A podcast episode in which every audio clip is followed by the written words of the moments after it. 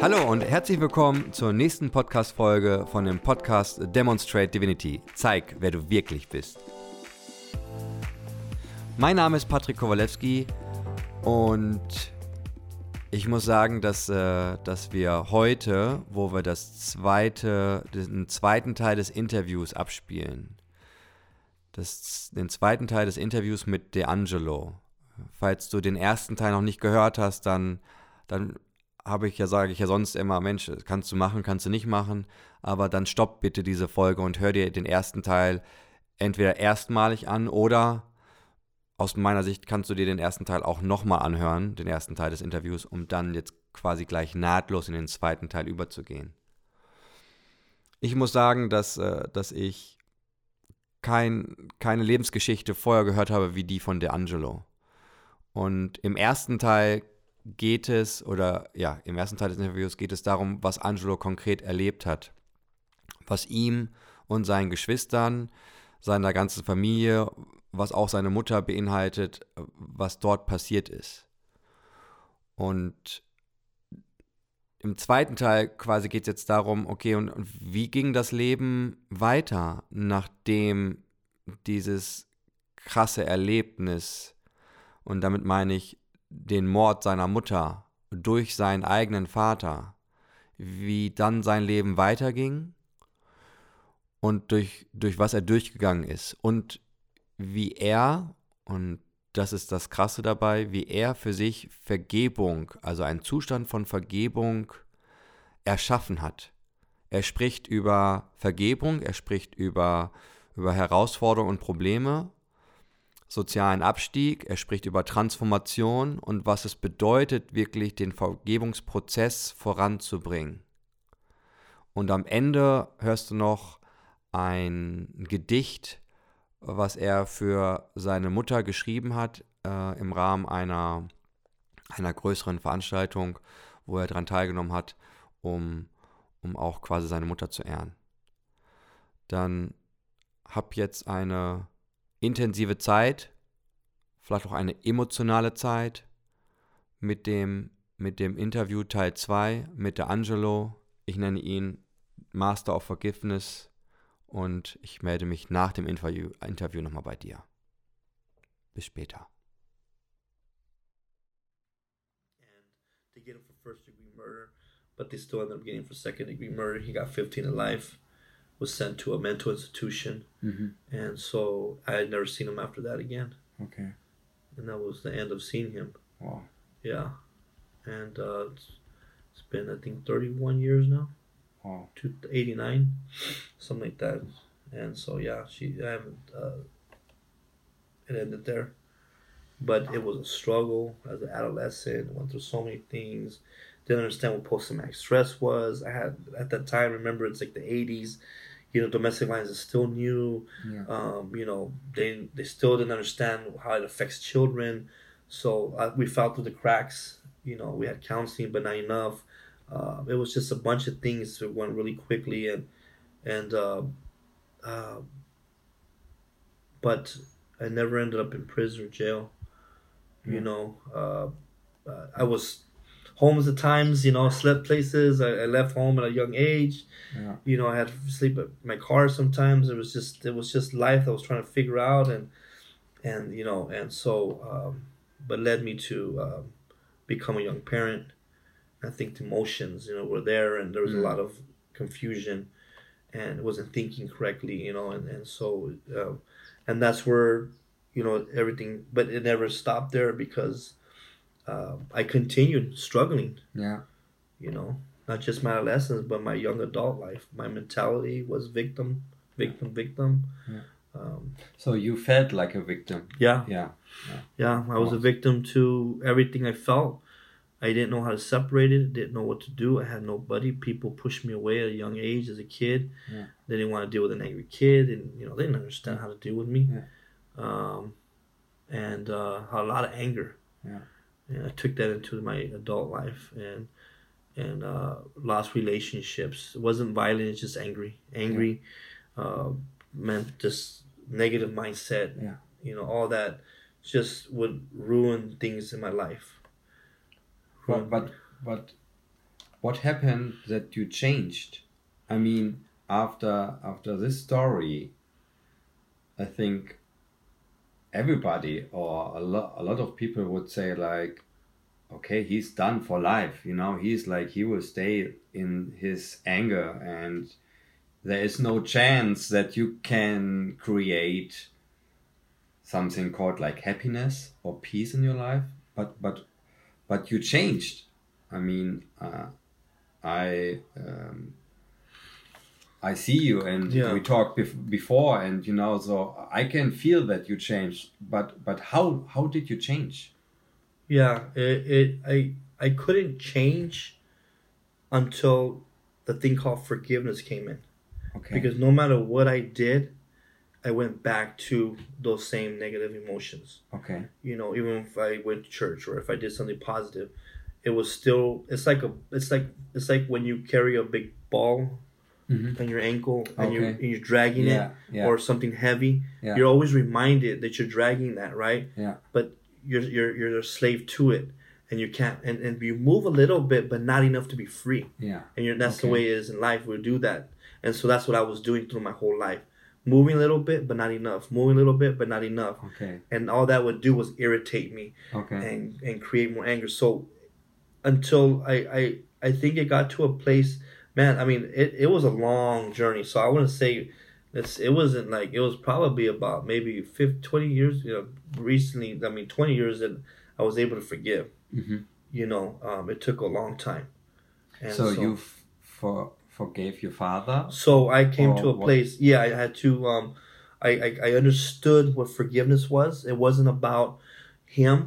Okay It was I understood the forgiveness. If I wanted to move on in my life, Mhm. if I wanted healing at some point, I was and if I wanted transformation most of all, I was gonna have to forgive him. okay It's hard because we when we don't forgive, it's personal. yeah We want to hold on to it because Yeah. that's I, I justified it. I used that was my justification for everything I went through. Yeah. Was him. Yeah. If nothing worked out in my life, it's because of him. Yeah. It was because, because of him. of the story because of what happened right. I- I- because I- of being a victim right. yeah He victimized us. Yeah. It was his fault.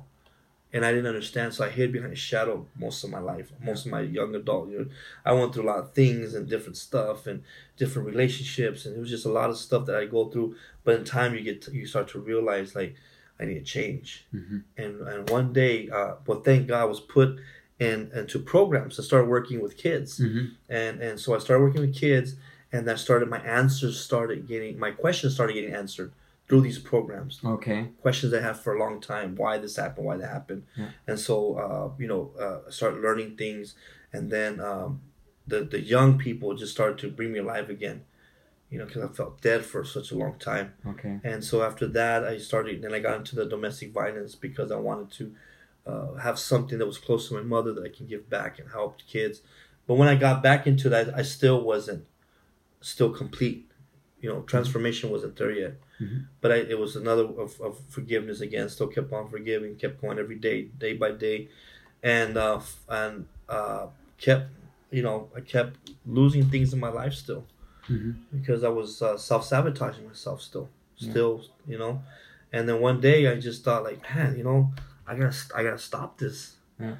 And I got scared, and I thought this is gonna be me for the rest of my life if I don't change. yeah I'm never gonna have a relationship. I'm never gonna have anything. Yeah. And then that's when I just, I just started to work on myself okay and I allowed and and thank God for the teaching anger management, uh, teaching training program, all that literature that I taught. Yeah. I was actually teaching myself. Okay, so you you got your forgiveness Yes. and your healing through your the work The work that which I you did, Right? I didn't through know the that. through the I other people. know. Right? I didn't even know that was happening, and sharing my story to kids and going out to schools, Yeah. going out to families, and that was that was that was my therapy, hmm and I didn't know that, and it was healing me, healing me because every time I took it out, every time I threw it out, threw it out, I was taking it out of me, hmm and so. So, if I understand that right, then through sharing your story, the healing process and the forgiveness process could start. Yes. Okay. So see, Victor, that's that's the powerful thing about sharing. Yeah. We learned that like yeah. in Yeah. um, because there's power behind that. Yeah. because you're sharing something is that, that people you're giving of yourself you're you're no longer keeping everything in or, or, or you know scared or you're bringing it out Yeah. so that's that was the power of my healing Okay. and and um and i was able to um transform and to start to become a different person Okay. um, and and uh, it's funny because even three years ago, four years ago, that I've not been here in San Diego. That I moved to San Diego. That was another move. Yeah. I had to move to San Diego because now, Patrick, I wanna, I want to take the speaking thing to another level worldwide. Yeah. But how can I do it worldwide if I don't have coaches? Yeah. How can I do this to a, a level of, of of not just in my own city, Yeah. but in every city? Yeah. And and how can I be this person that's gonna be that person and go all over the world? Yeah. So I had to. I moved to San Diego. I took that chance. And Okay. from a small town, brought my daughter, and I tried to connect. But unfortunately, you know, I had to work all the time. Yeah. Didn't get to do the things I wanted to do. Was go to um, seminars and Yeah. and I was like getting frustrated. And I was like, okay, man, what am I doing here then, man? Like, am I ever going to be able to do something with this? And and sure enough, and and and uh, through that, that was the finishing of the transformation. Okay. I had to get secluded from a lot of people. Now I'm in a town by myself with family, but by myself, no longer with the same people. That was the the completeness Okay. because I started seeing things about myself more. And then all of a sudden, it's weird, but I don't know if you understand, but transformation sometimes doesn't tell you transformed; it just happens. Yeah. And you look back and say, "Whoa, when did that happen? When did that happen?" Yeah. It's I'm a a state different of person. being Yeah, being transformed. right. Not like I am. Oh, I I think I you know like a mindset thing. You'll know when you're transformed Yeah. because you will be a whole different person, think Yeah. differently, feel Yeah. differently, Yeah. and uh, and so, uh, but a lot of it is self talk.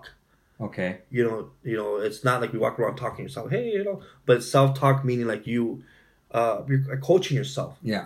You stop things, stop thought process. If I have a negative thought, I stop it. Yeah. If I'm doing something that I used to do, I undo that. Okay. So you have to put in the work. It's not just gonna. Uh, I said something a, a powerful uh, statement says what you've been struggling with all your life is not going to uh, change overnight or transform overnight, but throughout time. yeah. It's it's a time process thing. Healing, like you said, Yeah. we know that statement. Healing and time brings healing. Yeah. So um, and then that's and that's what's been my whole life. So um, now I'm 45 and and um, I'm thinking like, whoa, that was a long journey. Now what do I do with all that? Yeah.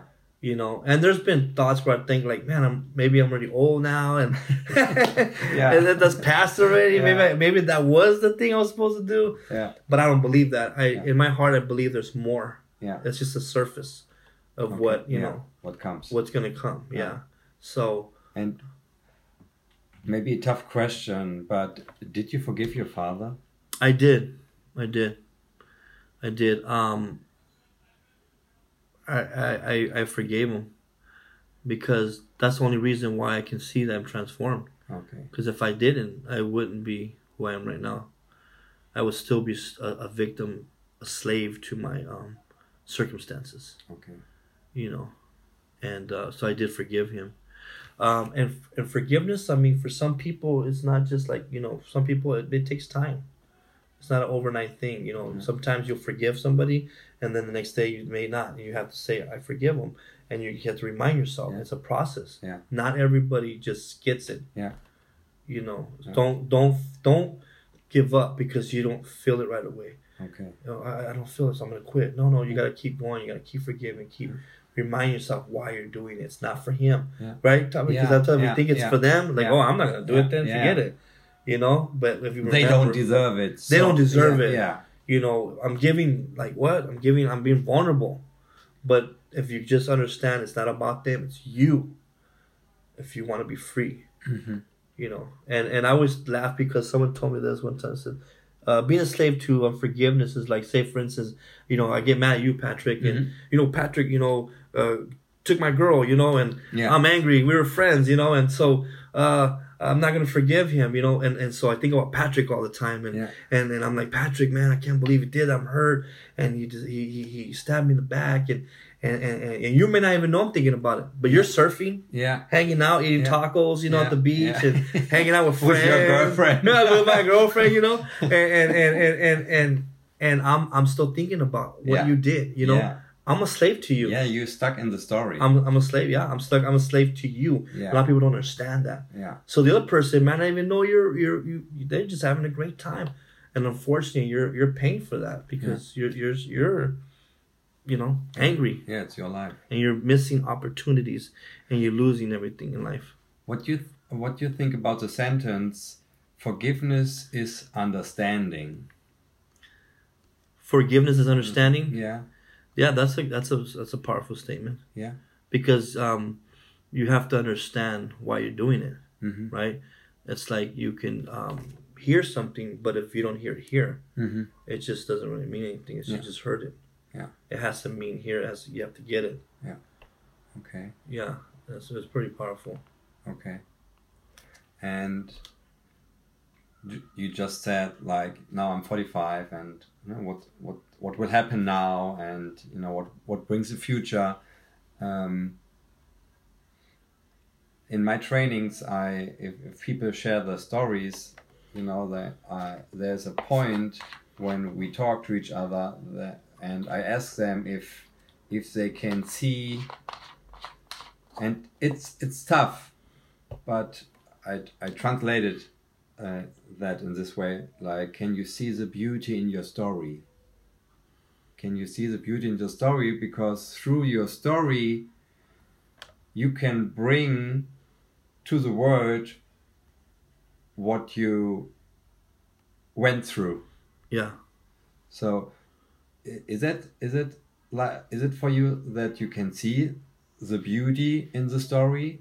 I mean, it's not like what happened is you know there's nothing about it that it was terrible, but there is like a gift. Maybe that is a better word. The gift from your based on your story, which you can bring to the world. Can you see that?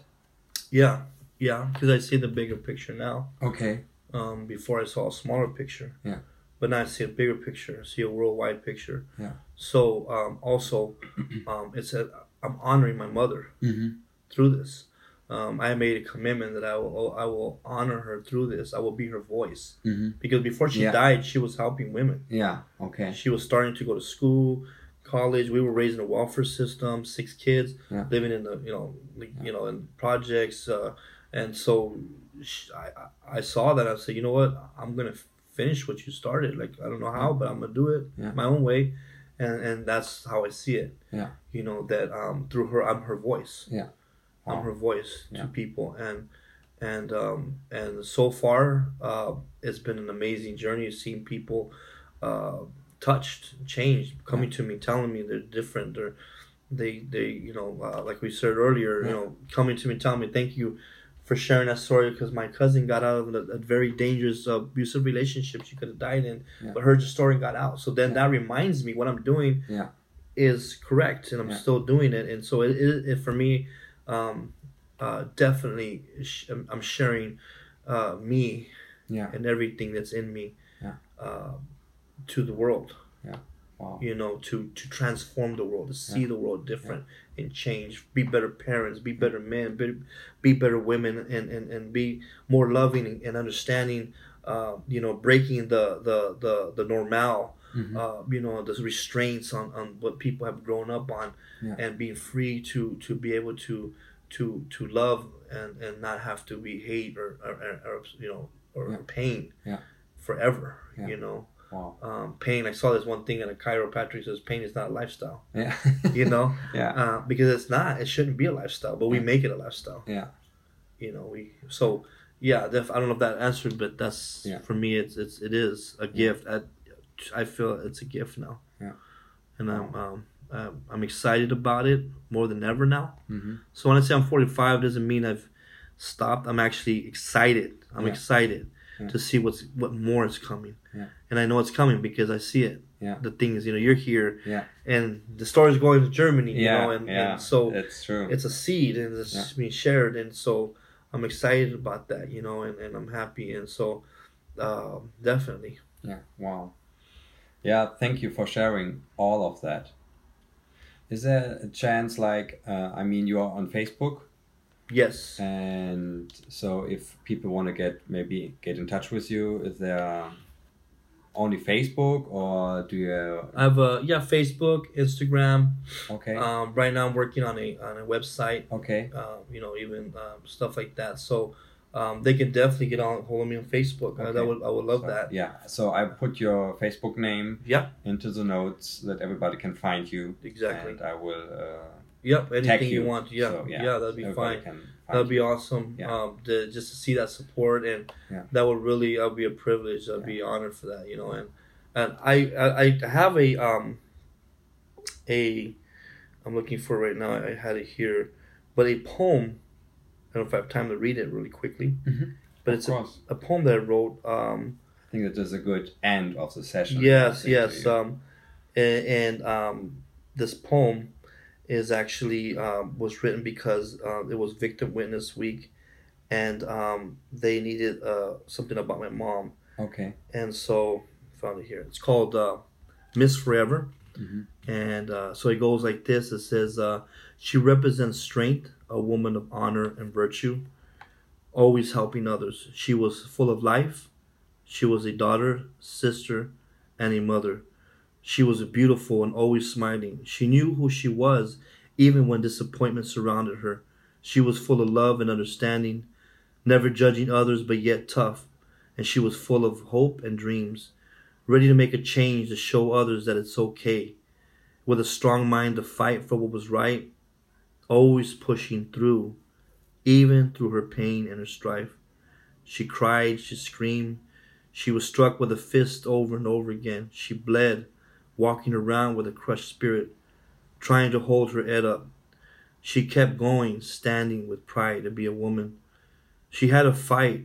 She had to hide, fighting for her children, fighting for her life, holding on to God with all she had. There, she found peace in her darkest hours.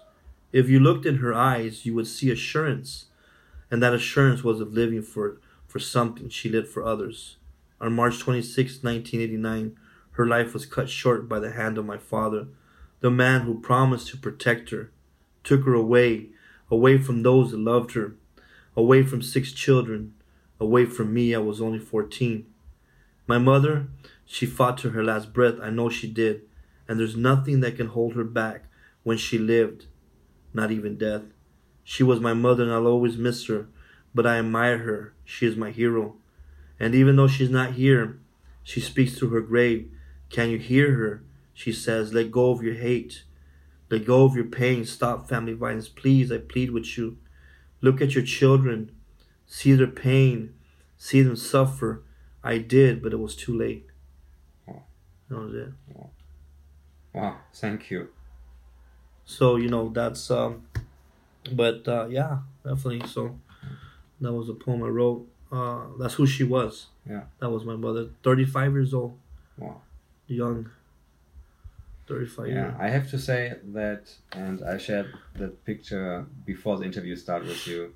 You know, like if people have, if people are surrounded surrounded by darkness because they cannot see a way a way to forgive, then in my picture you are this flashlight who can show a, a way to forgiveness. So and yeah, I'm I'm really thankful that you shared your story and your thoughts about all of that with us, and I'm really um, appreciate that, and uh, I'm looking forward that everybody in Germany can can hear your story and Yes.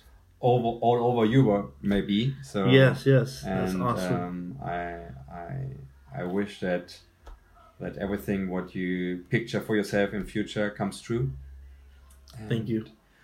I hope to be able to go out there and visit as well. Yeah. Oh, yeah. Come and visit see us. your awesome, you know, awesome Germany and see you know everybody there. Yeah. Um, I'm excited about that. You know, so uh, yeah, thank you. I appreciate the uh, privilege to have this interview as well. Thank you so much. Thank you. Ich weiß nicht, ob man eigentlich noch Worte findet für das, was, äh, was du gerade gehört hast, was wir gerade gehört haben und was, was der Angelo erzählt hat.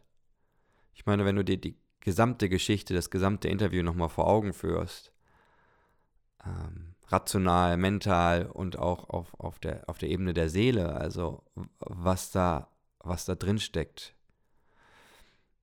Ich selber kann nur sagen, auf der einen Seite hört es sich einfach nur an wie ein Film, wie, wie wenn du so willst, ein, ich weiß gar nicht, ob ich äh, schlechter Film sagen soll oder guter Film oder wie ein Drama, wenn wir es abstrakt beschreiben, einfach seine Lebensgeschichte. Und und ein, zwei Aspekte möchte ich nochmal hervorheben. Also was er ja geschildert hat, ist, dass er lange Zeit sich selbst als Opfer gesehen hat. Er war victimized, also seine Geschichte hat dazu geführt, dass er alles, was in seinem Leben im Jetzt und auch in Zukunft statt, stattgefunden hat, dass er das als Opfer erlebt hat. Er hat sich als Opfer der Umstände wahrgenommen, wo man auch auf einer gewissen Ebene sowas von sagen kann, ja, ja klar, ich meine, zieh dir rein, was du erlebt hast.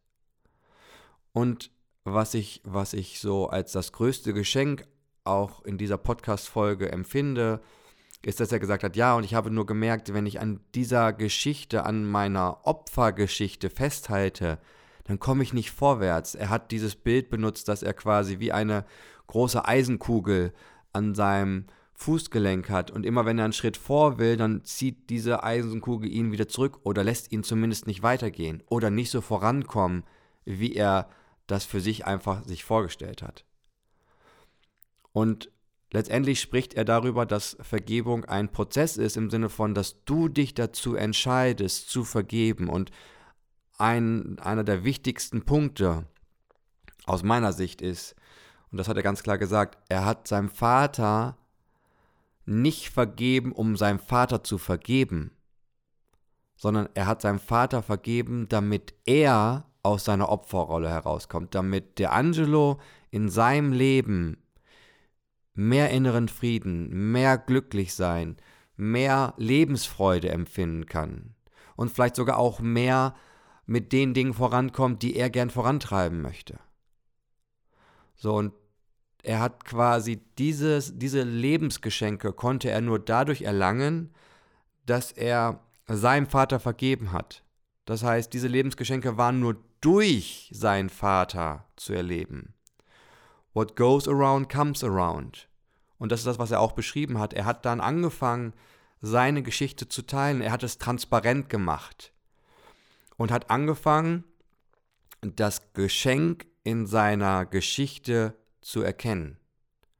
Und er hat angefangen, Seminare und Trainings zu geben, wo es darum geht, häusliche Gewalt zu reduzieren, zu vermeiden oder präventiv da zu arbeiten in dem Bereich. Er hat mit Jugendlichen gearbeitet, hat mit Gangmitgliedern gearbeitet. Und diese beiden Aspekte, oder ich gucke nochmal, dass ich das zusammenfasse in drei Aspekte. Der Aspekt mitzukriegen, wenn ich wem in meiner Lebensgeschichte vergebe, geht es nicht um die Person, der ich etwas vergebe, sondern es geht um mich, damit ich wieder zu mir finde, damit ich wieder Lebensfreude zulassen kann, inneren Frieden habe. Bis hin vielleicht sogar, dass ich erfolgreich bin. Das war Punkt 1. Punkt 2 ist aber, wie kannst du diesen Prozess des Vergebens vorantreiben, indem du deine Geschichte teilst. Aber hier, lieber Zuhörer, meine Damen, meine Herren, nicht die Geschichte teilen im Sinne von sie weiter als Opfer zu erzählen. Dann machst du nur mehr vom selben. Albert Einstein hat schon gesagt, wie sollen wir Probleme lösen, mit derselben Energie, die die Probleme hervorgerufen haben. Wie soll das funktionieren?